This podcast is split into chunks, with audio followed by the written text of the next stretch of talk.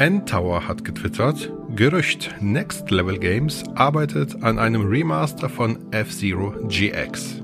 Und das ist ähm, zuletzt erst auf dem, ja, erst ist gut, aber es ist zuerst, zuletzt auf dem GameCube erschienen und soll jetzt vermeintlich auf der Switch zurückkehren. Wie findet ihr das? Was machst du, Matthias? Mach mal. Ich habe ich hab F-Zero GX tatsächlich letztes Jahr das erste Mal gespielt. Ich bin kein Kenner der Reihe. Ich habe den NES-Teil gespielt, den fand ich damals super. Aber GX war mir zu schnell yeah. und zu hart. Ich bin wirklich yeah. reihenweise verzweifelt und konnte es lang nicht durchhalten. Ich freue mich aber, wenn überhaupt, für die Fans, weil die, glaube ich, schon seit Jahrzehnten äh, schreien nach einem neuen F-Zero-Teil, denke ich mal, ne? Mhm. Also, ja. das, das schreien ja viele immer, aber das war, ja, irgendwie kaufen tut's ja nie einer dann irgendwie, ne? Ich mein, Ich, ich mochte den ersten F-Zero auf dem Super Nintendo, das war ja so ein Klassiker, den hatte jeder irgendwie, ne? Das, irgendjemand kannte einen, der das Spiel hatte, das war einfach so bei jedem irgendwie in der Bubble, das Spiel, und das war auch geil. Selbst ich als Non-Racing-Game war natürlich geflasht vom F-Zero. Danach hat es mich so ein bisschen verlassen, ich habe aber den GX-Teil auch mal kurz auf dem Gamecube gespielt. Ist nicht meine Welt, ist mir viel zu schnell, viel zu, äh, viel zu wild, ähm, aber ich finde natürlich cool, dass das Next Level machen sollte. Das sind ja die Luigis Menschen, Leute, ne? Und Super Mario Odyssey. Nee, nee warte mal, Entschuldigung. Nee, ich, ich hab, ich hab, nein, das ist bei dem nächsten, nächsten Gerücht so. Das kommt, da kommst du gleich wahrscheinlich zu. ja, ich dachte so. nämlich auch, das andere Gerücht kommt zuerst. Aber also ich wäre nicht so gehypt wie alle anderen. Ich bin nicht so, ich habe nicht so die die, die Nostalgie schon, aber nicht so die, es ist nicht mein Genre, sagen wir es mal so. Ich würde es mir sicherlich angucken, ne? Würde es auch cool finden für die Fans. Äh, bin gespannt, was Next Level Games als nächstes halt macht. Und äh, ja, ich glaube, du bist da noch am meisten drauf gehypt, Andi, oder? Absolut. Ich bin ein sehr großer F-Zero-Fan tatsächlich. Ähm, Habe auch die Konsolenableger alle auch bis zum Abwinken gespielt. Ich weiß aber ehrlich gesagt nicht, ob ich F-Zero X damals auf dem N64 oder GX auf dem Gamecube mehr gespielt habe. Ähm, das gibt sich die Waage. Aber ähm, ja, ich fände mega geil, wenn ähm, die das Spiel auf der Switch bringen. Ich weiß nur nicht, ob die Switch ein F-Zero in der Schnelligkeit mit, mit, mit stabilen 60 FPS packt. Keine Ahnung. Ähm, da, da hadere ich noch so ein bisschen mit mir. Der GameCube hat es damals gepackt, aber wir reden von einer 480p-Konsole. Ähm, wenn die da von einem Remaster sprechen, dann erwarte ich natürlich auch irgendwo ein Remaster, zumindest auf dem Niveau von Metroid Prime Remastered. Und ob es dann auch noch in 60 FPS konstant läuft, das wage ich erstmal zu bezweifeln, keine Ahnung. Die Switch ist ja nun mal schon ein bisschen betagter. Aber ich würde mich freuen. Ich würde mich mega freuen, wenn F-Zero wieder zurückkommt. Ich finde auch äh, so ein ähm, Future Racer äh, tut der Spielewelt auch mal wieder gut. So, wann hatten wir das letzte Mal sowas? sowas vor, in der Art? Vor ein paar Monaten erst. Was war das? Red Out 2 ist erschienen. Hat keiner mitbekommen? nee. nee. Ich habe den, hab den ersten tatsächlich mal gespielt. Das ist der mit den Röhren, ne? wo man so drum herum fahren kann, ne? Nee, Redout ist ein reiner F-Zero äh, Schrägstrich Wipeout-Klon.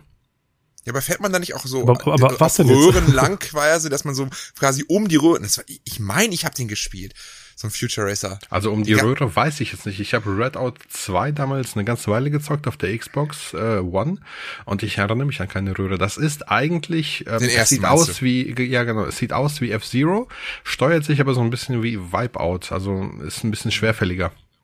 Oh, auch, ich auch gerade, es, ist wirklich, es sieht doch super gut es aus. Es ist mega also. geil. Also ich habe den ah. ersten Teil total gefeiert. Ich habe den zweiten Teil auf der Switch gespielt und ich muss zugeben, der zweite Teil sieht sogar auf der Switch verhältnismäßig richtig gut aus.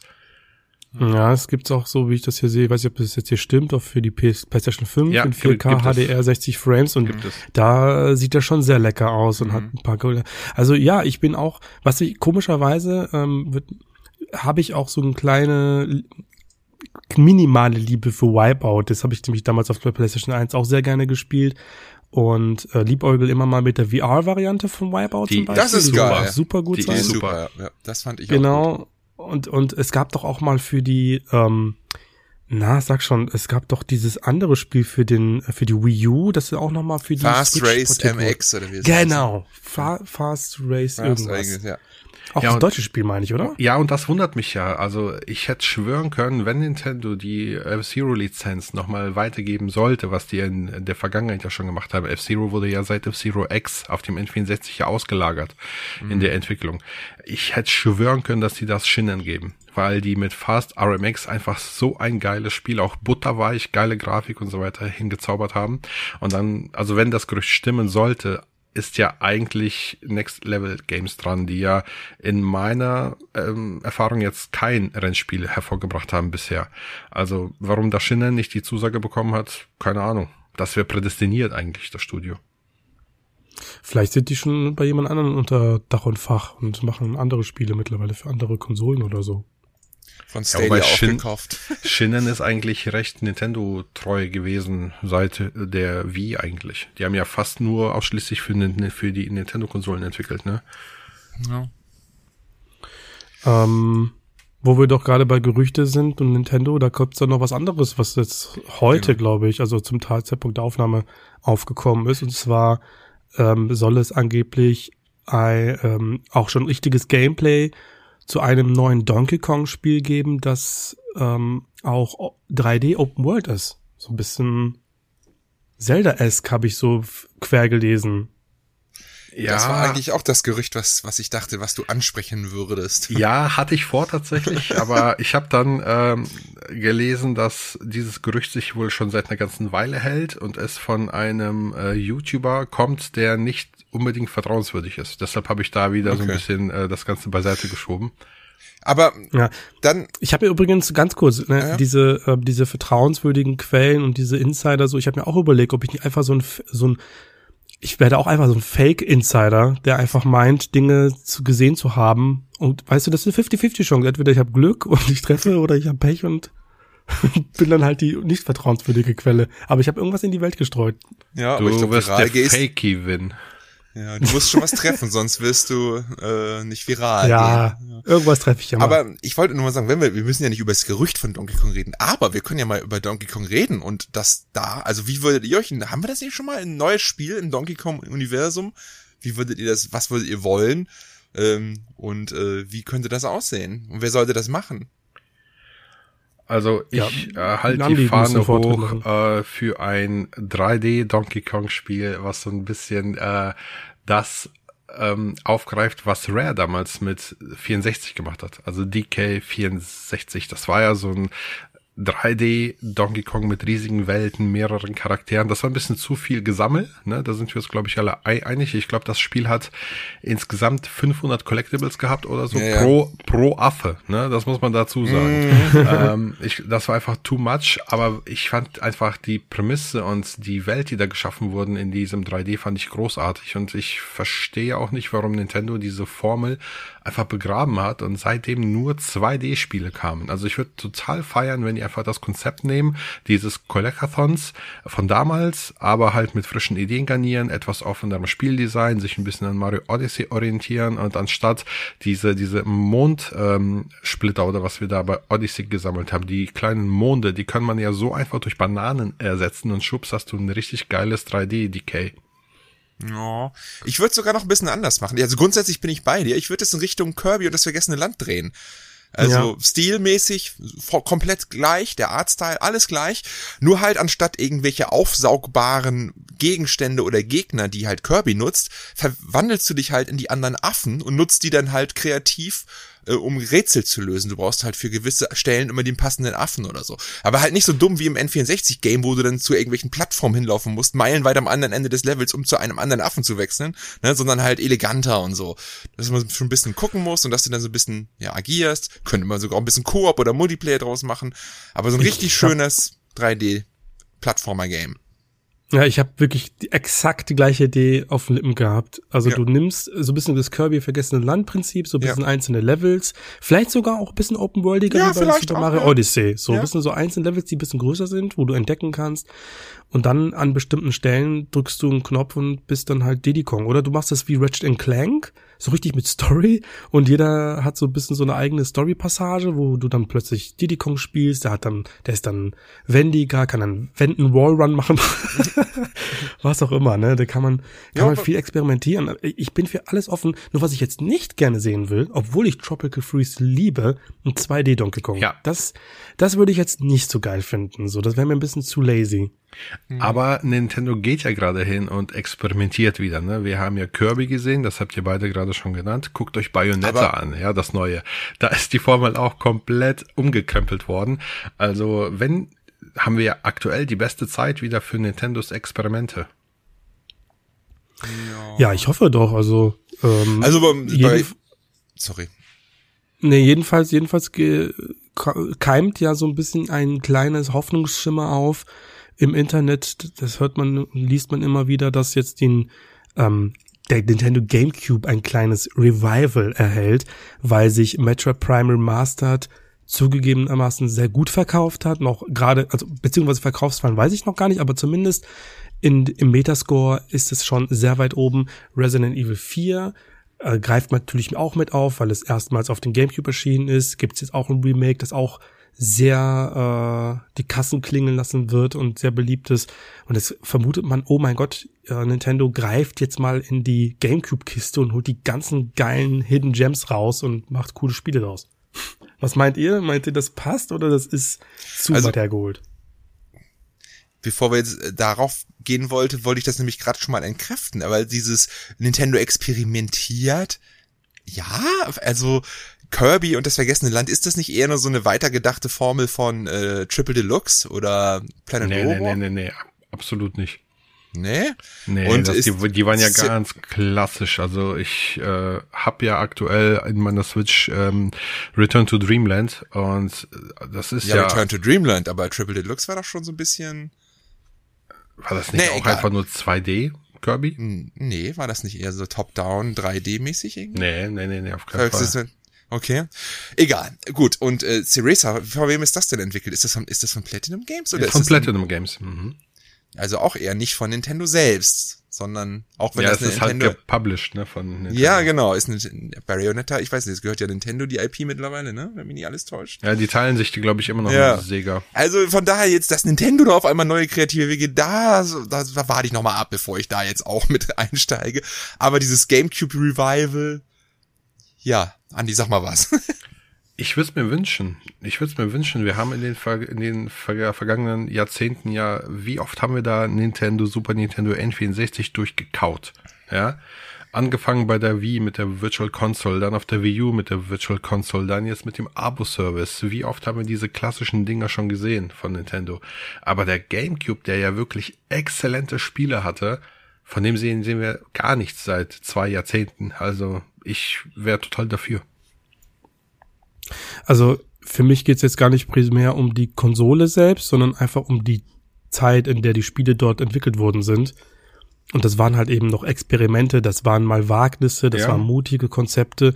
Und äh, auf, auf, darauf habe ich Lust. Ja. Auch mal ne, Metroid Prime, ähm, das, und das ist halt das Schöne, was ich halt wirklich, was, was mir das äh, Herz erwärmt, wenn ich halt überall lese, äh, wenn jetzt Spiele, äh, Spieler das Spiel zum ersten Mal spielen oder mal wieder anfangen, weil sie es damals abgebrochen haben und merken, was für ein geniales Meisterwerk dieses Spiel ist. Und das ist halt das Schöne. Auf diesem, auf dieser Konsole verstecken sich noch ganz, ganz viele tolle Spiele, die definitiv noch jetzt mit dem, mit, mit dem größeren Augenmerk auf die Nintendo Switch, ähm, ja, noch mehr Fans gewinnen könnten. So, zum Beispiel Chile gerade nach Konami, weil ich jetzt gerade lese, dass ähm, Castlevania Symphony of the Night ein 26. Ähm, Jubiläum feiert. Ja. Ich meine, im Grunde genommen ist hat das jetzt nichts mit der Switch, äh, mit dem Gamecube zu tun, aber ich denke mir so, hey, holt auch einfach mal diese Dinger nochmal her und bietet es nochmal an, weil man merkt, die Leute haben auch Bock. Die haben halt Lust, Dinge auszuprobieren.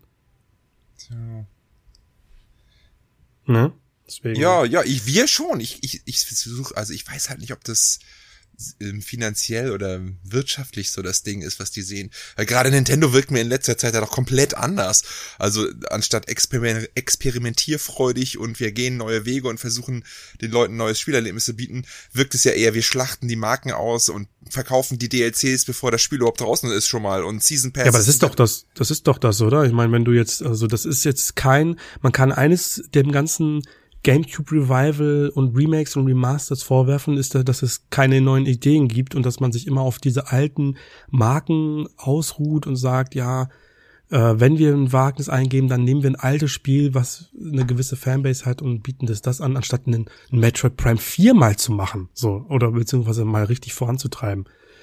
Also wenn, wenn, ähm, ich finde ich finde jetzt auch nicht, dass sie jetzt komplett ähm, ja, neu, äh, total innovative Wege gehen, sondern dass sie schon mit Bedacht gucken, was trägt sich, weil sonst hätten sie die Metroid Prime Trilogy angeboten, remastered, die machen aber nur den ersten Teil. Ja, die, die, die, ähm, die, die hatten wir letztes Mal schon im Podcast drüber geredet. Dauert ein halbes Jahr, dann kommt die Trilogie, da verkaufen sie dann Metroid Prime nochmal also mit drinne, 60 Euro dann für alle drei. Ja, ja klar, natürlich, das machen sie. Sie, sie warten ab und gucken, ja.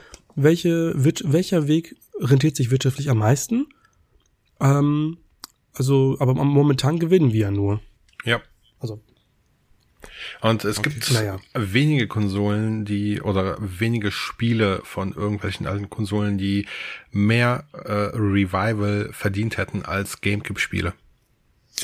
Alleine das. Was, welch, was fällt dir denn so ein? So die Top 3 der GameCube-Spiele, die ein Revival e bekommen müssen? Eternal Darkness. Oh ja. Ähm, F-Zero GX ne, hatten wir hier ja. schon. Und dann, mhm. also ich persönlich hätte voll Bock auf ein neues Battalion Wars mit Online. Baten Kaitos hast du ja schon. Baten Kaitos kommt schon richtig, aber so ein Battalion Wars, so in dieser Comic-Ästhetik, äh, Third-Person-Strategiespiel, Online-Modi auf der Switch, das wäre geil. Weißt du, was ich äh, mir wünschen würde? Ein neues Beautiful Joe. Aber das ist ja Capcom. Ja, da reden wir wieder von Capcom egal. und Platino okay, ja, eigentlich, ne? Ja, ja, ich weiß hier. Ja, ja, Clover äh, Studios. Ja, aber trotzdem ist das doch die Zeit des Gamecubes. Ich hab's auf dem Gamecube gespielt. Ja, okay. Ja, war ja auch, glaube ich, erst ein Cap, war ja eins dieser Capcom 5 Dinger, ja. die Exclusive Dinger, bevor es dann auf andere Konsolen drüber macht. Aber, ähm, ja. Ja, es gab geile Spiele damals. Keine Frage, keine Frage. Aber, das erste, der erste Schritt wäre es doch jetzt vielleicht erstmal die GameCube Games auf äh, NSO, also auf dem Online, Switch Online äh, hochzupacken, oder? Ja, das ist die das Frage, ob Nintendo das machen würde oder ob die genau wissen, dass ja viele Fans äh, so sehr nach GameCube ähm, schreien und dann nicht lieber so wie bei Metroid Prime oder bei der Mario 3D All-Stars Collection die Dinger eher als Einzelrelease verkaufen, für, für 40 Euro anbieten und man denen die Spiele aus den Händen reißt, als dass die eben diese Gamecube-Spiele hoch aufgelöst für lau quasi in diesem Extra-Paket äh, online anbieten für alle. Ich glaube, schlauer wäre es wirtschaftlich gesehen, weil der Gamecube ja so nach nachgesabbert wird, äh, die Spiele alle schön einzeln zu äh, bringen. Aber ich kann, also ich verstehe das nicht so ganz, dass, die, dass, dass dieser Gamecube dem nur so nachgesabbert wird. Ich meine, das ist, das Ding hat sich 20 Millionen verkauft. So viele Leute können das gar nicht sein. Das ist auf dem Niveau wie die Xbox damals gewesen. Ich glaube, so, ich weiß nicht welche mehr, aber die haben beide Xbox so 20. Ja, 20, 22 Millionen. Das können gar nicht so viele sein, wie jetzt da auf einmal die Zunge danach lecken. Also irgendwie. Ja, ähm, wobei es kann ja auch tatsächlich sein, dass viele, äh, ne, es ist ja Tatsache, viele haben damals die Konsole einfach verpasst. Viele haben eventuell erst später zur Wii zu GameCube-Spielen gegriffen, weil die Wii ja abwärtskompatibel war und haben da erst gemerkt, ah scheiße, was für Spiele habe ich verpasst und jetzt im Nachgang, im Nachgang guckt ihr allein die Preisentwicklung bei GameCube an. Ne? Das ist ja GameCube-Spiele kosten im Grunde deutlich mehr als PlayStation 2 oder Xbox-Spiele und äh, es ja. kommt ja nicht von ungefähr. Die Nachfrage ist einfach da, keine Ahnung, wo die herkommt. Deswegen, ich würde das nämlich sagen, äh, auch, auch aus wirtschaftlicher und aus Nintendo-Sicht, GameCube hat sich damals nicht verkauft, die Spiele, äh, es waren nicht, also es gab nicht so viele verkaufte Konsolen und warum sollten wir jetzt von so einem alten System, was offensichtlich damals nicht so viele interessiert hat, warum sollten wir da jetzt so viel investieren und Mühe machen, um jetzt, ja, die Spiele nochmal zu veröffentlichen, weil die Zahlen sprechen ja eindeutig dagegen. Ja, aber mhm. sie haben es ja zweimal gemacht und zweimal hat es ja funktioniert. Einmal bei der Mario 3D All-Star Collection, da hatten wir Mario Sunshine drin. Ja, aber das war nicht Metroid Prime Remastered, ne? Hat ja auch 3D, aber die 3D All-Stars Collection kannst du jetzt nicht dem GameCube zuschreiben. Das war einfach erstens Mario und zweitens waren da auch zwei andere Spiele mit bei. Das war jetzt, ne? Und das andere ist jetzt Metroid Prime, wo ich sage, okay, Richtig. das war, ne? Aber auch da sind die Verkaufszahlen ja jetzt auch nicht so krass, wenn ich das richtig mitbekomme. Ich, glaub, ich hatte irgendwas von zwei Millionen gelesen. Ja, das ist bei 120 Millionen Switch minimal. Minimal. Ja, aber minimal. Das ist für ein Metroid-Spiel minimal. viel. Ja, aber es ist immer noch minimal. Und es, ich glaube, ne? Dread hat sich weniger verkauft als Prime. Das weiß ich jetzt nicht. Ich das glaube ich nicht. Nee, Dread hat sich aber, bisschen, der, aber der Punkt ist, ich finde, also ich finde auch, wenn ähm, äh, so das, wenn man so das äh, Fan-Echo anhört, dann ist der GameCube hat er schon einen sehr hohen Stellenwert. Ich weiß jetzt nicht, ob es jetzt daran ja. liegt, weil es ist immer so, wenn eine Konsole oder ein Spiel irgendwie für einen selbst nicht so diese Aufmerksamkeit bekommt, die sie deiner Meinung nach verdient, dann schreist du lauter. Das ist, es ist ganz normal. Und ich kenne das, ich bin Shenmue-Fan. und äh, also das, deswegen glaubt man immer so vom, ähm, vom, vom, vom Echo, dass das immer ein riesengroßer riesengroße ja. Communities, ob sie dann am Ende wirklich so ist. Ich kann genau. mir trotzdem vorstellen, für Nintendo wäre das definitiv kein Minusgeschäft, wenn sie in ihrem äh, Online-Service eine, eine GameCube-Abteilung einbauen mit ein paar Spielen, weil die Leute fressen denen doch eh alles aus der Hand. Ja. So, und ich kann mir, also ich, natürlich muss ich das rentieren und ich keine Ahnung, ob das das ist ob das besser ist mit als Einzel, weil einzeln ist es auch, es ist nicht zu verachten. Da musst du dann ein richtiges Team abstellen, die sich dem ganzen Spiel in Quellcode nähert und bestimmte Sachen da. Das ist bestimmt nicht günstig, sag ich mal, ne? Günstiger als ein AAA Neuspiel, aber es ist definitiv nicht günstig. Und ähm, ob das sich lohnt, keine Ahnung. Aber zumindest ein paar Games im Online-Ding, im Online-Service. Ja, ja, das, das, muss doch drin sein, ey. Das muss also ihr habt, ihr, ihr habt den fucking äh, Sega äh, was haben die drin? Sega Mega Drive und was noch? Ja, nicht. Irgendwas ja. anderes von Sega. Die haben doch noch was von Sega, oder? Nee, was, nur was Mega, Mega Drive, glaube ich. Mega Drive, ja. Ja, also die, da gibt's schon 5000 Collections, da könnt ihr auch mal in Gamecube ja. äh, spendieren hier. Yes. Ja, was, äh, andere Frage. Wer von euch freut sich auf das Resident Evil 4 Remake? Ich. Also zu dem Zeitpunkt dieser Aufnahme haben wir es noch nicht im Läden ich freue mich natürlich, aber auch nicht so krank jetzt, muss ich sagen. Also die Wertungen sind krass groß und das Spiel ist mega. Aber irgendwie bin ich nicht so jetzt, wo ich dachte, ja, ich muss es jetzt sofort und äh, aber ich glaube, wenn ich es dann anmache, dann äh, bin ich wieder voll dabei. Ja, also ganz ehrlich, man muss ja sagen, es ist es ist eins der geilsten Spiele aller Zeiten. Ne? Da muss man ja auch einfach mal ehrlich sein. Ne, aber es ist jetzt wie bei Dead Space letztens erst oder so. Es ist halt auch nur ein Remake. Es steht irgendwie jetzt noch nicht gerade irgendwie so weit oben auf meiner Prioritätenliste. Findest du nicht, dass das äh, Resident Evil 4 Remake noch einen anderen Remake-Status hat als Dead Space ja, Remake? Ja, auf jeden Fall. Auch aus Erfahrung, wenn wir an zwei und drei, an die Remakes denken, die beide unendlich geil war. Und ich kann mich da wahrscheinlich jetzt auch reinsteigern und mich selbst hypen. Keine Frage, je mehr ich drüber nachdenke. ne, aber Du weißt doch, wie es ist mit der FOMO und den ganzen Games, die gerade draußen sind. Ich weiß auch, dass ich ja. zocken werde, aber äh, es ist nicht, es fühlt sich nicht so, es ist nicht dieser Freshness-Faktor. Ja, ich, ich merk schon, du hast, du, du bist auch, du bist, leidest auch unter FOMO, ohne dass du es wusstest, weil wenn du das nicht mehr hast, dann, äh, guck mal, du kannst dich mal, dich nicht mal mehr auf so einen Kracher freuen. So, so wie, wie man es eigentlich, wie es das Spiel verdient hätte. Ja, was heißt verdient? Ich habe schon das Steelbook vorbestellt in der Steelbook Edition. So ist es nicht. Ne? Es wird schon von ja, gut, mir gewürdigt. Gut, gut. Erzähl mir etwas, was mich mehr überrascht, bitte. Aber das ist, ein, guck dir das Steelbook an. Mega geil sieht das aus. Da freue ich mich. Ja, habe ich schon gesehen. Sieht wirklich ja. geil aus. Und die Wertungen, die sind ja jenseits von, also das war zu erwarten eigentlich, ne? Das wird ein richtig geiles Spiel. Und es ist halt Resident Evil 4. Ja, die, die wissen, was sie machen irgendwie. Die ich habe das Gefühl, ja. die wissen, was, wie sie diese Spiele oh. ähm, modernisieren. Darf, darf ich nochmal, also bevor, nee, Andi, du kannst ja erst mal deine Meinung dazu sagen, aber da möchte ich nochmal eingrätschen danach. Ich habe die Demo gespielt jetzt vor ein paar Tagen. Ja. Ja. Und ich bin, ich bin einer, der nie Demos spielt. Ich bin kein Demo-Gamer, aber da habe ich sie gespielt und ich muss sagen, es, ich habe selten ein Spiel gespielt, das sich so bekannt, aber auch so frisch und neu angefühlt hat. Also ich weiß nicht, was Capcom da gemacht hat, aber die haben, die haben das in einer Art neu interpretiert, dass es im Kern das gleiche Spiel ist, aber einfach von vorne bis hinten nach einem neuen AAA-Spiel irgendwie äh, riecht. Und das ist etwas, was ich total feier und deshalb würde ich es mir am Freitag definitiv kaufen, obwohl ich das Spiel schon auf jeder erdenklichen Plattform mindestens einmal durchgespielt habe, inklusive VR. ja, cool. Hm. Ja, es ist halt ja. Resident Evil 4, ne? Ja, die Wertungen haben mich aber trotzdem auch schon überrascht. Also so, also klar war ich mir sicher, dass das Ding halt mega abgehen wird, aber das war ja schon, ich habe ja nur 10 von 10er gelesen irgendwo. Ja, ja. Also, ja das ist, glaube ich, schon krass. Metacritic steht das jetzt immer noch bei 93 oder so, das ist krank. Ja. Ich wollte nur, nur sagen, bevor wir jetzt weiterspringen zu einem nächsten Thema, und wir können ja davon ausgehen, als nächstes kommt dann Resident Evil 9 in ein oder zwei Jahren, ne? Und danach wird sicherlich wieder ein Remake anstehen von Resident Evil. Und was glaubt ihr, was kommt? Code Veronica, Teil 5? Macht man wirklich mit 5 weiter, was ja auch schon irgendwie gefühlt noch relativ neu ist, aber das kam ja auch schon 2008 raus. Das heißt, wenn das 2025 ist, ist es fast 20 Jahre alt, was also schon eine Berechtigung hätte. Ne? Oder vielleicht doch irgendwie sowas wie, ja, keine Ahnung, Survivor. jetzt, jetzt fühle ich mich alt, ey. Teil 5 ist schon so alt, echt. Ich 2008, also, das ist 15 Jahre. Wenn ich mich dran erinnere, ist es so, als wäre es vorgestern gewesen, dass ich das gezockt habe auf mhm, der Xbox ja. und einfach über diese geile Grafik gestaunt habe damals. Ähm, also ich persönlich würde ja Code Veronica feiern, weil ich das Spiel richtig gut finde. Und das ist ja eigentlich ursprünglich das richtige Resi 3 gewesen, aber da will ich jetzt nicht von anfangen.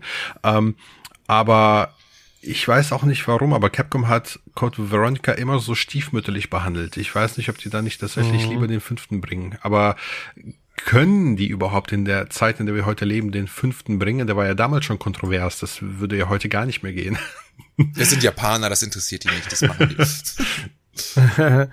also ich, ähm, ich persönlich würde mich auch über Code Veronica freuen, weil es A, erstens ähm, noch mehr Leute spielen sollten, B, kannst du aus diesem Spiel das so modernisieren, dass du ein neues Spielgefühl hast. Also du fühlst dann einfach diese Insel, auf der du halt da unterwegs bist, dann natürlich ganz anders.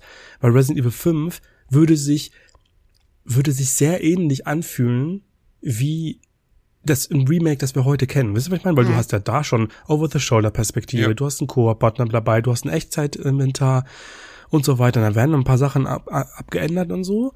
Vielleicht wird der Look etwas geändert, aber grundsätzlich hat man da schon so, dass die Anfänger von den Resident Evil Remakes gehabt, die wir heute spielen. Und ich persönlich würde garantiert auch zu Code Veronica raten und dann tatsächlich wirklich mehr mit Outbreak. Also ich kann mir gar nicht vorstellen, Resident Evil 5 ähm, zu remaken, weil dann würde man auch in der Schnelle, in der jetzt die Remakes kommen, also ich habe das Gefühl, die sind jetzt irgendwie fast jährlich am Start oder so, ähm, wird, wird man irgendwann mal anfangen, Resident Evil 2 Remake zu remaken, weil irgendwann mal bist du, bist du da angekommen, weißt du? Ist keine Ahnung. Ja. Oder, ich meine, ist ja nicht so, als hätte Capcom nicht noch andere geile Franchise, die man extrem geil remaken könnte. Ne? Onimusha. Dino Crisis, fast da ja noch viel geiler oh. als Bild. Das wäre so, Okami. ne? Na, Okami ist kacke. also was ich ich habe es heute bei dir im Video gesehen. Ey, ja, deswegen, deswegen ich bin nicht der größte Fan. Ich bin nicht der größte Fan. Ich finde es schon, also ich finde, ich finde es schon. Du schön. hast recht, aber es ist zu lang. Es ist zu lang. Es ist zu lang. Das ist es, das große Manko. Ja. Aber das ist so ein bisschen das Ding, weil wo, wo jetzt Square Enix seit einigen Monaten ähm, ja immer ihre ganzen alten Kamellen rauskramt und sie nochmal portiert, aufhübscht, teilweise als Remastered rausbringen und so. Ich würde das so feiern, wenn das Capcom auch mal machen würde. So ja. richtig ihre ganzen alten, was weiß ich, Super Nintendo Spiele oder was weiß ich was. die, ganzen, so viel geilen Kram. Die ganzen Disney äh, Capcom Games vom ja. ja, so in einem Remake-Stil wie ja. äh, Resident Evil 2, ja. Aladdin. Aladdin, krass. Aber selbst die könnte man in einer richtig geilen Cartoon-Optik einfach mal nochmal neu Cuphead-Style, so, stell dir das mal ja, vor, voll, weißt du? Das wäre super voll, krass. richtig Bock drauf. Ja, aber ich glaube, da scheitert es an den Lizenzen schon. Ja, wahrscheinlich. Ja. Obwohl, es gab doch diese Afternoon Collection vor zwei, drei Jahren, wo sie diese Games einfach eins zu eins remastered angeboten haben, digital. Also es scheint zumindest noch irgendwelche Lizenz-Agreements zu geben, sonst wär, würde das ja nicht funktionieren, ne? Aber ja. Leichter wäre es, ein äh, Dino Crisis zu machen. Das Spiel, das ist das mit der Resident Evil, mit der RE Engine, das ist doch ein, ein vorgegebener Hit. Ja, wo die, wo sie auch, ey, guck mal, dann, dann fragt man sich ja schon so, wa warum Exoprimal, Leute? Ja, das denn, verstehe ich auch nicht. Das ist halt einfach, ja gut, da sind wir einfach nicht die Zielgruppe wahrscheinlich, aber scheinbar haben sie Bock auf, auf Dinos, also komm, give it. Tja. So, Jetzt mal ehrlich, also, glaubt ihr, dass Exoprimal ein Hit wird? Also ich gehe ganz stark davon aus, dass das das nächste Babylons Fall sein wird. Ich habe ja. kurioserweise das Gefühl, das wird ein Hit. Ich weiß nicht warum, weil es einfach so. Ich, Nein. Meinst du nicht? Nein, also nee, das ist einfach. Für wen wird das ein Hit? Ja, Was meinst du? Meinst du, die Kids werden jetzt anfangen, na, Exoprimal zu spielen? Ich glaube schon, dass das so eine, so eine, es ist, also, es ist ja wieder, immer wieder erstaunlich, dass es gibt ja so ein paar Live-Service-Games, ne, die sind einfach so krank krass erfolgreich, sowas wie Destiny oder so. Das läuft seit zehn Jahren, ne, und das läuft immer irgendwie so nebenbei und es kommt irgendwie eine, eine Dings raus und dann guckt man sich die Spielerbasis an und denkt so, what the fuck, wie viel Millionen zocken das, ne, und ich könnte mir halt auch vorstellen, dass so ein Exoprimal sein jetzt schon so eine Fanbase findet, weil das vielleicht auch so ein so ein Live-Service-Game für den japanischen Markt ist, nochmal was ganz anderes hat und dass das die vielleicht auch anspricht und da dann schon, jetzt wird jetzt kein universaler, viraler Hit, aber schon, dass das ein Spiel deutlich, also länger da sein wird als ein Babylons Fall. Ich kann, ich kann es mir irgendwie vorstellen. Ich kann es mir vorstellen, dass es da doch ein paar fand, Seasons gibt. Ja, ich fand eigentlich, ähm, ich reiß jetzt langsam ein anderes Thema mal an, was ich ganz, ganz äh, interessant fand, habe ich gelesen, ja. dass ähm, für Square Enix der, also Square Enix hat einen Flop dieses Jahr schon hinter sich und das ist Forspoken. Ja. So hat über 100 Millionen Dollar gekostet, was für so ein AAA-Spiel normal mittlerweile ist, hat jahrelang, war jahrelang in, in Entwicklung und ist jetzt ein Flop. So und ähm, Babylons Fall ist für die überhaupt kein Problem, dass es gefloppt ist und überhaupt kein Problem, dass sie es eingestellt haben, aber ein Forspoken ist für die ein richtiger Nackenschlag. Das ist halt wirklich, äh, wirklich krass, wie das ein Live-Service-Spiel, das auch irgendwie gemacht werden musste und vielleicht jetzt nicht so 100 Millionen gekostet hat, aber trotzdem halt nach einem Jahr eingestellt und kein einzigen Cent mehr zu verdienen ist, ist schlechter, äh, ist, ist, ist nicht so ein Problem wie jetzt ein Forspoken, das einfach ja, ich, ihre Einspielergebnisse nicht mal ein äh, oder ihr, ihr Budget nicht mal eingespielt hat. Forspoken hat Bis halt die, die ganzen Marketingkosten noch damit dazu. Da haben sie auch ordentlich Werbung für geschossen, ne? Ja, aber sehr viel, ja. Ja, das, das kostet natürlich auch viel Geld. Aber Forspoken war auch einfach nicht so ein geiles Game, muss man einfach. Es war einfach irgendwie, es fühlte sich generisch an, es hatte unsympathische Helden. Ich, mich hat's einfach nicht abgeholt. Das muss, muss man ja auch mal ehrlich sein, ne? Und, ja. Andi, dir gefiel es auch nicht so gut, ne? Ich hab's in den ersten paar Stunden richtig gemocht, weil ich gesagt habe, oh, die Welt ist geil und oh, ja. die Magie ist cool und so. Aber je mehr ich das gespielt habe, umso, weiß nicht, entrüsteter wurde ich, weil es irgendwie, es gab null Charakterentwicklung, fand ich. Äh, das Magiesystem wurde irgendwann nervig und ja, mich hat's nach sieben, acht Stunden verloren. Ja, ich war, ich hab's auch vier bis sechs Stunden und da will ich auch raus. Ja, ist halt so, wie es ist, ne? Schau. Es wirkt auf jeden Fall, ich habe es noch nicht gespielt, aber es wirkt auf jeden Fall wie so ein Spiel, das ähm, dass so äh, die ersten zwei Stunden seinen, äh, sagen wir mal so seine, äh, seine Spielmechaniken so präsentiert, alles wirkt schön aufgebaut und danach zieht sich das alles in die Ganz Länge. genau so ist es. Und du machst, du machst das Spiel, du spielst das Spiel dann stundenlang immer auf die gleiche Art und Weise und was hasse ich an. Es fühlt sich einfach gekünstelt an. Dann mach daraus ein 10-Stunden-Abenteuer, mach nicht 100 Millionen äh, Budget, sondern mach halt die Hälfte oder so ja. und dann ist die Sache halt auch gelutscht. So wie, ähm, äh, Jedi Fallen Order, das ist immer das beste Beispiel. Oh, da freue ich mich drauf. Ja, aber das ist genauso, du hast, die haben 20, 30 Stunden angepeilt, ähm, Forspoken bist vielleicht gleich, aber ich weiß nicht, wie lange ging der eigentlich vor ähm, Jedi Fallen Order, weiß ich gar nicht so vom 10, 10, 15 Stunden, ne? 15 ja, hätte ich jetzt auch geschätzt, ja. Ja, ja. Ist doch, das ist doch genau mega, richtig. Mega. So. Ich gerade, ich habe genau gerade das Gegenteil mal wieder beim Start. Ne? Ich bin gerade irgendwie bei Nio dabei und da bin ich jetzt schon bei 40 Stunden und ich denk so, oh bitte, sei endlich zu Ende, sei zu Ende. Und dann kommt noch ein Level und noch ein Level. Das ist mir auch viel zu lang. Und weil es, weil, weil es auch aufgrund seiner Struktur so unendlich viel Zeit klaut, das nervt mich. Also. Ja, erzähl mal zu, was zu Nio? Weil das ist jetzt gerade ein Projekt, ne? Ja, Nio ist gerade meine Hausaufgabe und ich bin da, ich bin, glaube ich, relativ kurz vom Endboss. Ich bin, glaube ich, im letzten Level oder so und ähm, es ist zäh wie Kaugummi und Nio lässt mich immer wieder ähm, doch würdigen, wie geil Dark Souls einfach war. Und Neo ist halt einfach nicht Dark Souls.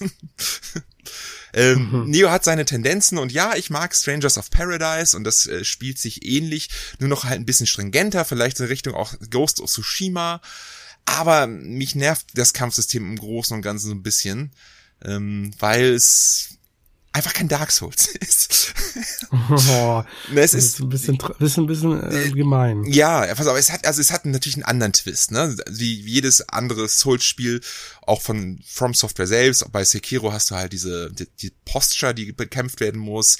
Oder du hast dann halt bei Bloodborne, ähm, ja, kannst du dich heilen, indem du den Gegner schnell attackierst, nachdem du getroffen wirst und kannst, hast kein, und hast die Schusswaffe. Und hier bei Neo ist es so, du hast Key anstatt Ausdauer. Key ist halt deine, ja, deine Ausdauer, aber die wird halt für alles benutzt.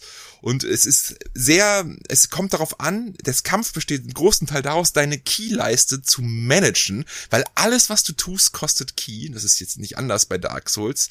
Aber eben auch irgendwie, wenn du, du kannst halt bei Dark Souls zumindest abwägen, ein Schild zu tragen und dann halt mit vorgelaufenem Schild ähm, zu rumzurennen und mehr so der Tank zu sein und dann kannst du halt nicht so viel attackieren, aber du hast halt man, ich sag mal, kannst halt, ähm, behältst deine Ausdauer zumindest und kannst, hast die Option zu agieren.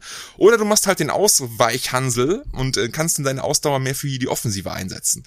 Ähm, bei Nio hast du kein Schild, du musst halt die ganze Zeit offensiv kämpfen, aber egal, ob du defensiv mal parieren willst oder nicht, es geht trotzdem auf deine Key-Energie und die ganze Zeit, wenn du deine Key-Energie vergießt, also wenn du einmal deine Key-Energie komplett auflöst, dann bist du halt anfällig und wirst gestunt. Und dann stehst du halt für drei, vier Sekunden einfach so rum und kannst dich nicht bewegen. Und es ist für mich unfassbar schwer, dieses Key zu managen, diese Key-Leiste, ähm, mit den ganzen unterschiedlichen Moves und Stance-Wechsel, die du eigentlich ausführen müsstest. Äh, und ich krieg das nicht in meinen Kopf rein, das zu machen, so dass ich die ganz, ganz oft immer wieder im Kampf einfach reglos dastehe und naja, in einem Souls-Spiel reglos in einem Kampf dazustehen, kannst du dir vorstellen, was das, was das bedeutet. Ich krieg einen auf die Fresse. Immer und immer wieder. Und ich benutze viel, viel, viel zu viele Ressourcen, um dann überhaupt durchzukommen. Und dieses, ich krieg das Managen der Key-Energie nicht hin. Ich, ich krieg's einfach nicht in meinen Kopf rein. Oder ich habe nicht die richtigen Skills dafür, weil für die Skills, die das machen könnten, müsste man, muss man bestimmte Nebenmissionen äh, machen, wo ich keinen Bock drauf habe. Ich habe mich auch teilweise daran erwischt, dass ich stundenlang gegrindet habe, leblose, äh, lieblose gleiche Gegner einfach um Level zu farmen, anstatt eine Nebenmission zu machen. Ich habe keinen Bock auf diese Nebenmission, nur weil es Nebenmission ist. Ich bin ich auch einfach stur. Und ähm, das, das stört mich so ein bisschen, dass das so ein bisschen, das Kampfsystem sagt mir einfach nicht zu. Das nervt mich extrem. Das ist irgendwie komisch. Und dann ist das Spiel auch noch irgendwie ein bisschen schlecht, ich möchte nicht sagen gebalanced, aber es passierte bei den Bossfights immer so, es gab zwei Arten von Bossen. Entweder ich habe den gewonnen, äh, gefirst tried oder ersten oder zweiten Try sofort besiegt oder ich habe wirklich wortwörtlich Stunden an den Bossen gehangen, teilweise zwei oder drei Stunden und das nicht nur am Ende, sondern auch am Anfang. Und das hat mich einfach so krass frustriert. Irgendwie fühlte sich das nie geil an. Entweder war es zu billow oder es war viel zu schwer. Und ja, irgendwie, irgendwie so ganz warm werde ich nicht mit Nio, so ganz warm. Ist kein das schlechtes stimmt. Spiel, hat seine typischen Souls-Stärken, ne? es macht Spaß, die Level zu erkunden und es macht auch Spaß, wie bei Strangers of Paradise, Item-Sets zu sammeln oder Sets zu sammeln, Rüstung zu sammeln, aber irgendwie ist es halt kein Dark Souls. Sorry, jetzt habe ich sehr viel geredet. Scheinbar lastet es sehr schwer auf dir. Also ich habe ähm, auch noch keinen Neo-Teil gespielt, bin aber sehr offen momentan dafür, weil ich tatsächlich ähm, mit Team Ninja spielen, also zumindest habe ich gemerkt, dass ich da ähm, ja doch ein, ein gutes Gefühl für die habe. Ich habe aber, ich habe Neo 1 hier, weiß aber, zumindest von so ein, zwei Leuten, dass denen der zweite Teil sogar noch ein bisschen besser gefallen hat. Vielleicht ein bisschen zugänglicher, ein bisschen einfacher als der erste. Ob das stimmt, keine Ahnung.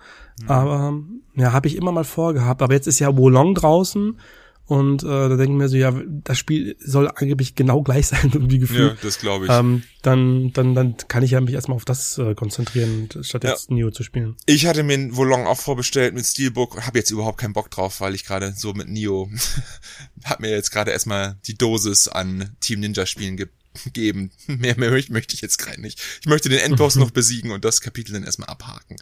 Und das ist vielleicht auch unfair dem Spiel gegenüber, weil es kein schlechtes Spiel ist, aber es ist halt auch kein Dark Souls, ne? Es hat einzelne Level, genau wie bei Strangers of Paradise, die du auf einer Minikarte anwählst und alles, ne? Und mhm. es, es lässt mich nur immer wieder würdigen, wie krass Dark Souls eigentlich war. Ne? Und es ist auch nur, also man muss einfach mal diesen im, im Videospiel Olymp, da muss Dark Souls rein. In diesen Mount Rushmore des Videogames muss Dark Souls rein. Und auch nicht Demon Souls. Ist, ist es doch. Ja, ist es doch, muss, oder? Ja, und das, das macht es für mich noch, noch viel klarer irgendwie, ne? Auch nicht Demon Souls oder so, auch wenn es das erste war, oder ganz bestimmt kein Kingsfield oder so, wenn man sagt, ja, Dark Souls ist ja auch nur eine Weiterentwicklung, aber es war halt Dark Souls, was es so bekannt gemacht hat und man darf halt immer nicht vergessen, Dark Souls ist eine Welt gewesen. Eine einzel, ein einzelnes Level quasi, ne? Aus einem Guss. Und das hat Neo zum Beispiel nicht. Sorry, mhm. ich drifte hier vollkommen ab. Naja, egal. Dafür ist er doch da. Andi. Andi was? Sag mal was zu Neo. Du, ach so, ja, sag was zu Neo. Ich hab's, ich hab's auf der PS4 hier und es wartet immer noch gespielt zu werden. Und wenn ich das so höre, vergeht mir schon die Motivation, es zu spielen, weil ich da keine Geduld für habe, wahrscheinlich. Vielleicht bin ich auch einfach zu dumm, um mich aufs Kampfsystem einzulassen, weil ich einfach zu Souls, also From Software Souls ver zu eingeprägt bin. Ne? Aber das funktioniert halt hier nicht so ganz wie, wie das typische Dark Souls Spielprinzip. Man muss sich da schon ein bisschen anpassen. Und meine Muscle Memory oder mein Gehirn weigert sich vielleicht insgeheim, das zu tun, dass es mir dann so schwer macht, da durchzukommen. Weil grundsätzlich ist es halt, ne, wie gesagt, schon ein Spiel, was diese, also Souls-Fans Spaß machen soll äh, kann und ja. außer die Story. Ich, das glaube ich. Es ja. hätte ja auch so ansonsten nicht einen zweiten Teil bekommen. Ne? So ist ja, es ja nicht. Aber ich habe schon seit einer ganzen Weile, ehrlich gesagt, auch überhaupt keine Lust mehr auf schwere Spiele. Ich beiß mich ja, dann, äh, dann in meinem es. Äh, Job durch, ich äh, beiß mich mit meinen Kindern durch und ich habe einfach keinen Bock, abends mich nur irgendwie durchzubeißen. Von daher. Ja. Bei mir ist es auch eher, äh, ich habe auch die Schnauze voll von Souls-Likes-Spielen. Das ist so, dieses Eins gegen, also wie gesagt, Dark Souls in allen Ehren. Der Startschuss war irgendwo notwendig, weil ich hatte das Gefühl, die Leute haben wieder Bock bekommen, sich mal ein bisschen herauszufordern, auch Dinge mal anzunehmen, die hier schwerer sind, ne? weil zu dem, zu dem Zeitpunkt war es irgendwie so, dass halt viele eher so diesen, ähm, die, das alles nochmal zu vereinfachen.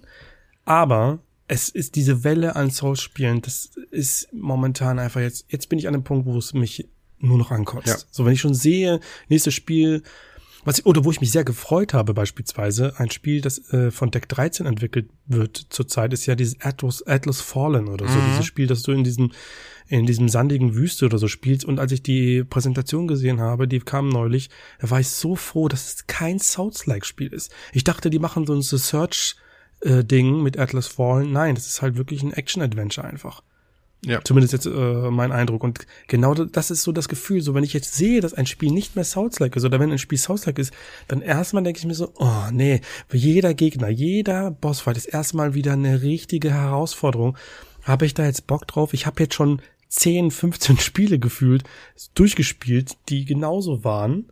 So. Und äh, Elden Ring ist jetzt für mich die Spitze äh, der Peak und ich, ich, ich glaube nur noch From Software, ansonsten nichts mehr. Ja.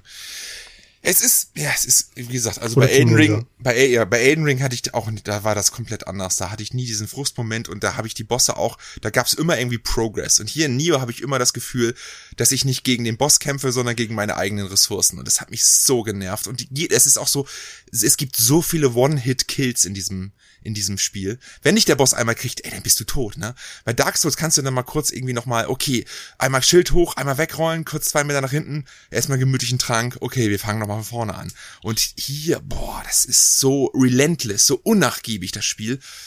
Es ist schon echt hart, also, das war lange nicht mehr so durch ein Spiel gequält und, äh, ja, Mal gucken. Ich muss mir noch mal Gedanken machen, ob ich das so wirklich auch, äh, wie ich das formulieren kann, um da irgendwie fair gegenüber zu sein. Aber zurzeit frustriert es mich echt ein bisschen. Ja. ja. Ähm, was hat Andi gezockt? Aktuell äh, bin ich in Bayonetta Origins äh, verliebt. Das spiele ich gerade. Das ist das Ceresa Enze oder wie hieß es? Ja, Ceresa and the Lost Demon. So, ne. Ja. Genau. Erzähl mal, der ist ähm, interessant. Also ich habe mich ja schon seit der Ankündigung auf der Nintendo Direct drauf gefreut, weil ich es äh, cool finde, dass wir eben nochmal was ganz Frisches aus diesem Bayonetta-Universum bekommen, weil Bayonetta 3 ist ja noch nicht so alt. Es war nochmal das gleiche wie Teil 1 und 2. Und ähm, ich bin Freund von ähm, ja so frischen Takes, wenn man so eine alt eingediente Serie nimmt und die noch so ein bisschen umkrempelt und die vielleicht so als Spin-off äh, verkauft und da einfach was ganz anderes draus macht. Und genau das ist eigentlich Bayonetta Origins. Das ist eine Art Prequel, also von der Geschichte her ist es ein Prequel zu Bayonetta 1 ähm, und ist eigentlich ein klassisches Action-Adventure geworden, so mit Top-Down-Sicht, ähm, das super viele Anleihen ähm, zu Zelda hat, sowohl zum klassischen Zelda als auch zu Breath of the Wild. Ähm, ich sehe ganz viele Okami-Vibes da drin. Ich sehe teilweise Vibes von Brothers, äh, äh, Tale of Two Sons uh. da drin. Also es ist so ein geiles, rundum gelungenes Paket, was vielleicht auf dem normalen Schwierigkeitsgrad schon ein bisschen auf der leichten Seite ist. Ähm, also man merkt, dass die Zielgruppe da jetzt nicht der Hardcore-Gamer ist, aber ich finde es einfach nur unfassbar schön. Das ist wie ein Märchen. Das hat so alles so eine Bilderbuchästhetik. Es wird auch als Bilderbuchgeschichte erzählt und präsentiert mit einem Sprecher und alles, der auch die Stimmen nachmimt und so. Richtig geil. Und es ist einfach so von dem Stil her, also ich habe mich öfter an Zelda erinnert gefühlt als an Bayonetta. Und cool. ähm, das Geile ist halt, dass du da, ähm, also du spielst einmal Cereza und einmal Shesha, diese Katze, die Katzendämon. Und ähm, das ist ein Singleplayer-Game, aber du spielst Cereza auf dem linken Analogstick und Shesha auf dem rechten ah. Analogstick. Und Deswegen die Moves, Brothers, ne? genau, und die Moves von beiden sind auf R, ähm, R und RZ oder L und LZ. So, und diese Koordination hinzukriegen, ist anfangs mhm. gar nicht so mhm. leicht, ne, weil dein, dein Hören will da nicht so recht. Aber ich fand das da zum Beispiel reinzukommen in die Steuerung ist deutlich einfacher, als wenn du jetzt alleine Brothers spielen würdest. Also ich weiß nicht, wie es Platinum geschafft hat, aber es ist relativ zugänglich und das muss nicht immer so sein, weil du die Katze auch auf dem Arm nehmen kannst und dann äh, kannst du halt als Bayonetta rumlaufen oder als C-Razor und wenn du halt mit der Katze spielst, dann musst du halt auf beiden Analogsticks spielen und das ist nicht nur ein Gimmick, denn äh, Cheshire ist nicht nur für den Kampf da, sondern der ist auch für die Rätsel da. Es gibt ganz viele Abhängigkeiten zueinander von den beiden Charakteren. Es ist richtig geil gemacht und das Ganze läuft 15 Stunden. Ne? Also es ist nicht so, dass das in vier, fünf Stunden abgehackt ist. Das ist ein vollwertiges Action-Adventure mit Tempeln, mit Schreinen, die du besuchst, mit, mit allem. Das ist richtig geil. Krass, krass. Und das irgendwie vier Monate oder fünf, nein, ein halbes Jahr nach, nach Marionetta 3, ne? Ja, und das, was ich halt so ein bisschen schade finde, ist, es, es ist schon wieder so eine Preisfrage entstanden, weil ganz viele, auch auf Twitter und viele Content Creator sagen, nö, ich kauf's nicht, weil mir der Preis von 60 Euro für so ein billiges Spin-off zu viel ist. So, und das also, ist das, das ist schade, dass das wieder so herabgestuft wird, weil vielleicht die Ästhetik einem äh, suggeriert, dass das kein vollwertiges Spiel ist, weil es ja, ist ein vollwertiges Action-Adventure. Wenn das ein Zelda wäre, dann wäre es schon Millionenseller. Aber äh, ne, es ist irgendwie ganz ja. komisch. Also als ich das zuletzt bei Amazon gesehen habe, war das auf 50 Euro. Also schon ein bisschen reduziert im Preis. Also, also ja, nee, auch, auch das, ne? Das Ding ist für ja. 60 verkauft worden am Freitag und am Sonntag war es schon 24 Prozent ja. günstiger. Ja. Oh, ich ja, ich finde auch, dass das, das, das jetzt gerade bestellt. Das ist, klingt super geil. Ja, ich finde, ich finde, es klingt auch viel besser, als ich es erwartet habe. Aber das ist ja, das zeigt ja auch so. Ich hatte jetzt das gesehen in der Direct ja. und dachte mir so, ach, das ist so ein, es sieht so ein bisschen, es sieht zwar knuffig und schön aus, also besser als, als die Hauptspiele. Nein, also das würde ich nicht sagen, aber ich bin halt einfach kein Fan von davon. Dachte mir so, ja, das sieht ganz nett aus, aber ich bin auch überrascht gewesen, als es dann Vollpreistitel ist. So. Ähm, und dann muss man aber dann schon natürlich genauer hingucken, was ist, was bietet das Spiel denn eigentlich? Aber wie du schon sagtest, oder wie du sagtest, scheinbar doch etwas. Aber man, man, man stempelt das immer so ab, Spin-off, sieht aus wie ein Mobile-Game. Ja, richtig, genau. Ist doch ein Indie-Ding. Und das ist halt mal das Problem. Dann, vielleicht hätten sie sich einen besseren Gefallen dran gefunden, wenn sie das doch vielleicht für 40 Euro angeboten hätten von Anfang an. Weißt du? Keine Ahnung. Ja, ja. es ist halt schwierig, weil ähm, wenn wir jetzt mal rein von der Spielzeit gehen, ne, wir hatten das äh, gerade vor ein paar Minuten mit Star Wars, äh, Jedi Survivor oder so, oder vom, mit, dem ersten, das war auch ein 50 oder 15 Stunden Spiel. Wir haben es alle gefeiert dafür, dass es nur 15 Stunden ging.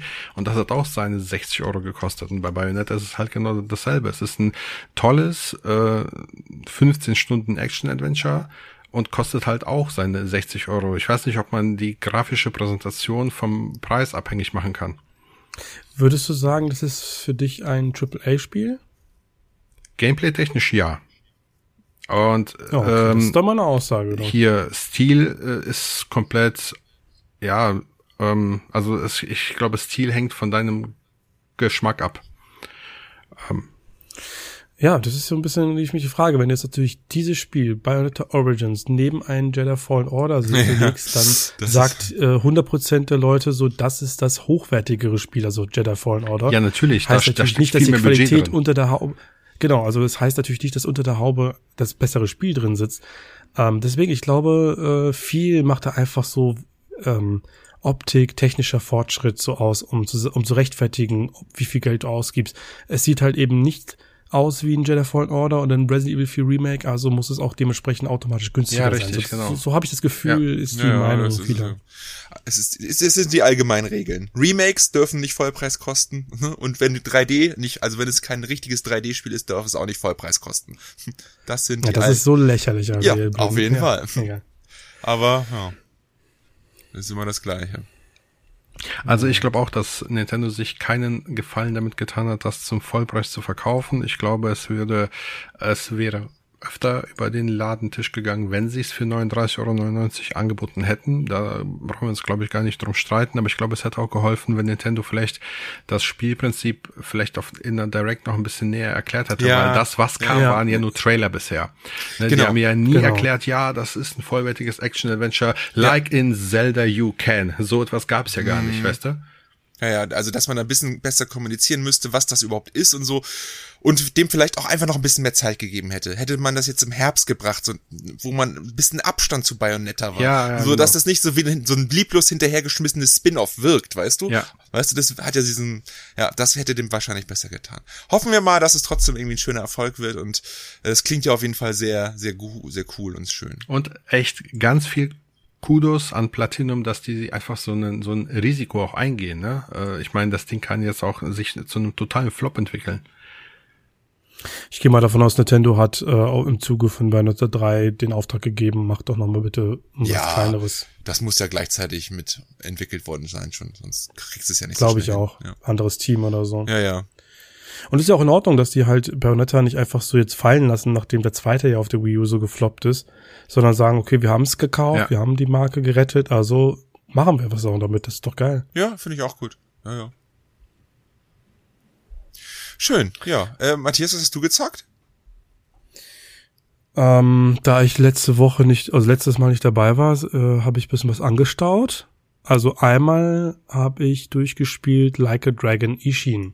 Hast du durchgespielt? Ah, sehr schön. Das habe ich durchgespielt, ja, ja. Das war auch, also es ist jetzt, glaube ich, ähm, es ist ja das äh, Yakuza-Spin-off, mhm. ähm, mhm. welches im Westen jetzt erschienen ist, das äh, zur Zeit des, weiß nicht, spätes 19. Jahrhundert oder so. Ich weiß, ich bin jetzt ja nicht richtig drin. Auf jeden. Fall fängt, fängt Japan an, sich so den Westen zu öffnen, so ein bisschen und hat natürlich die Charaktere von der Yakuza-Serie dabei. Ist jetzt mein viertes Yakuza-Spiel, so wenn man so will, weil ich die Judgment-Reihe dazu zähle. Ich habe ja Yakuza selbst nie so richtig gespielt. Und es hat mir wieder sehr gut gefallen. Ich habe auch viel mehr gemacht als sonst. Karaoke und Angeln und so ein Kram. Ich habe wirklich viel in dem Spiel Zeit verbracht. Ähm, ich finde es einfach immer faszinierend, wie diese Spieler schaffen, einen so richtig zu packen, so richtig ja. zu fesseln, weil die Story so geil ist. Ähm, und die, äh, es gibt immer Verrat, immer wieder neue Erkenntnisse und so. Das Problem ist für mich an dem Spiel, also es ist nicht das beste Spiel seiner Reihe, finde ich. Weil A mag ich das Kampfsystem einfach nicht. Das ist sogar noch, also du hast hier vier Kampfstile, Schwert, äh, dann äh, Nahkampf, dann Pistolen und so ein frei Free äh, Dancer, so ein Typ, der dann halt, also so ein Kampfstil, wo du Schwert und Pistole benutzen kannst. Das ist ja schon so interessant, aber die cool. machen zu wenig draus. Okay. Machen zu wenig draus.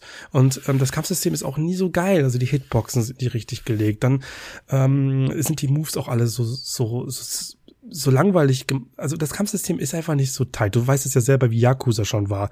Es mhm. ist halt ist okay, haut auch ordentlich rein, aber so richtig Bock und Tiefgang hat das in meinen Augen nicht. So. Ähm, und die zweite Sache, die ich etwas schade fand, ist, dass es hinten raus die Story etwas abflacht. Also ich habe dann schon so, bei Judgment war das so, ich konnte das Pad nicht aus der Hand legen, äh, bei beiden Teilen. Und bei da, da war das so, dass ich das gegen Ende schon so ein bisschen, äh, ich wusste schon, wohin es hinausläuft und ja, dann war es zu Ende. Cooles Spiel auf jeden Fall, hat Spaß gemacht. Ähm, kann ich nur weiterempfehlen. Nächstes Spiel, was ich gespielt habe, ist ein kleines Spiel, das heißt Season. A Letter to the mm. Future. Das habe ich, hab ich durchgespielt. Und lohnt sich das? Das habe ich auch so. So zwei, dreimal hatte ich das schon so den Finger über den Warenkorb und wollte mir das mal holen. Ich dachte, wartest du noch auf eine physische oder kommt da noch mal irgendwie, weißt du? Oh, wenn die physische Version kommt, dann kann ich dir schon jetzt garantieren, wird es ein geiles Cover haben. Also das kann ich ja. mir schon vorstellen. Ja, es ist, ein, äh, es ist auf jeden Fall ein sehr ruhiges und ein sehr entschleunigtes Spiel. Also man muss sich darauf einlassen können, dass man äh, in eine Welt hinein, also ganz, ganz kurz die Story man spielt eine, eine Teenager-Dame, die die Welt erkunden soll, weil die muss die Welt aufzeichnen. Also die soll ähm, äh, alles, was sie findet und äh, mit so einem Audiorekorder aufnehmen oder mit einer Kamera äh, aufzeichnen, damit sie das in ihr Tagebuch einträgt, weil die Welt wird untergehen. Allerdings nicht so, wie wir uns das jetzt vorstellen, dass die wirklich jetzt die Menschheit stirbt, sondern es gibt irgendwann mal gibt so einen Zeitalterwechsel und alle Menschen verlieren ihre Erinnerung. Und äh, deswegen hast du diesen Auftrag, dass du halt losziehst und alles auf, aufnimmst, was du so findest. Und das ist, es ist ein Entdeckerspiel. Du hast eine große Karte, du hast ein Fahrrad und let's go. Weißt du, und du musst halt dann äh, fährst dann rum und findest dann irgendwelche interessanten Spots und äh, liest dann ein paar Zettel durch und erkennst. Und diese Welt ist halt wirklich nicht so wie unsere, sondern sie hat so ihre eigenen Regeln. Das ist so sehr, sehr spannend und hat unglaublich geile ähm, Set-Pieces. Also da, da gibt's wirklich, also da okay. ist mir schon manchmal so die Kinnlade runtergefallen, wie schön das einfach ist. Also wirklich wunder, wunderschönes Spiel, das einfach den Moment ähm, genießen lässt und mir hat's persönlich sehr gut gefallen. Es waren so fünf, sechs Stunden, in denen cool. ich mich richtig fallen hab lassen. Aber es ist definitiv nicht für jedermann. Also das. Aber ich glaube, für mich ist das auf jeden Fall was. Ja, also muss man halt irgendwie dann natürlich Bock haben. Es, ist, es gibt keine Kämpfe, man kann nicht Game Over das gehen. Ne? Es, ist, ja. es ist einfach ein schönes, schönes Spiel zum Entspannen. Ja. Und was ich jetzt gerade spiele, ist, ich bin jetzt in Kapitel 8, ist Solstice. Ah, cool. Dann hast du ja nur noch 20 Kapitel vor dir. ja, ja, ich weiß schon, das ist sehr lang.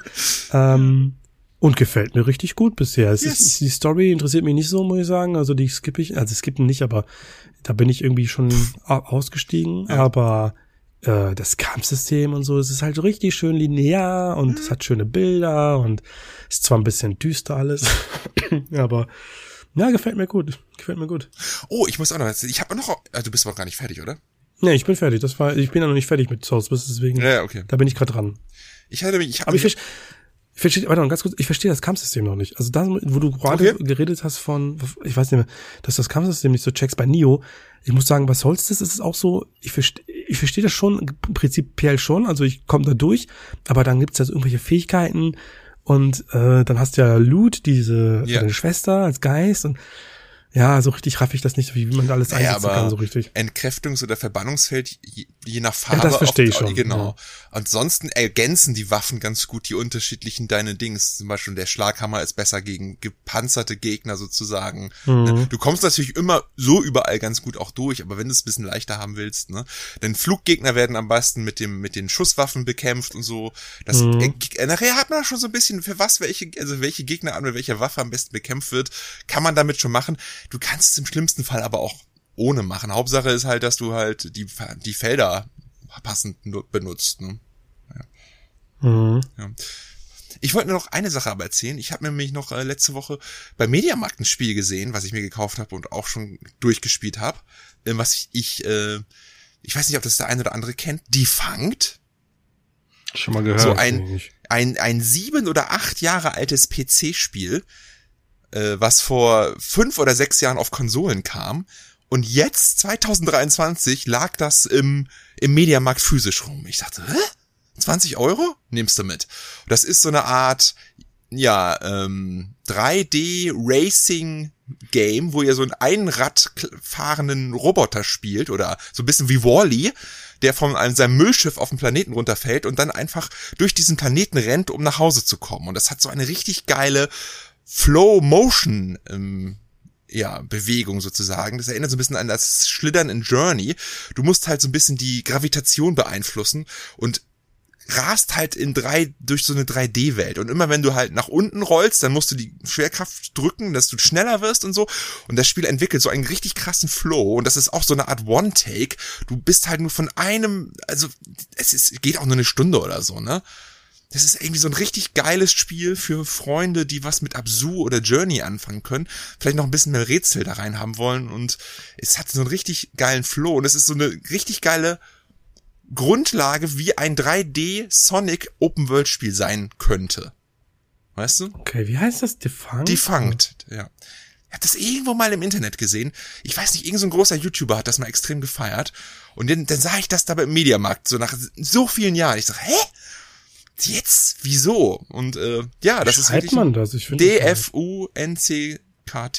D-F-U Du musst dir mal den Trailer oder so angucken. Es ist einfach nur ohne Kämpfen, mit Rätseln und mit Highspeed durch, Wel durch, durch eine Spielwelt rasen und kleine Rätselchen lösen oder einfach den Weg finden oder so. Das macht einfach, das hat jetzt richtig schön Flow, dieses Spiel.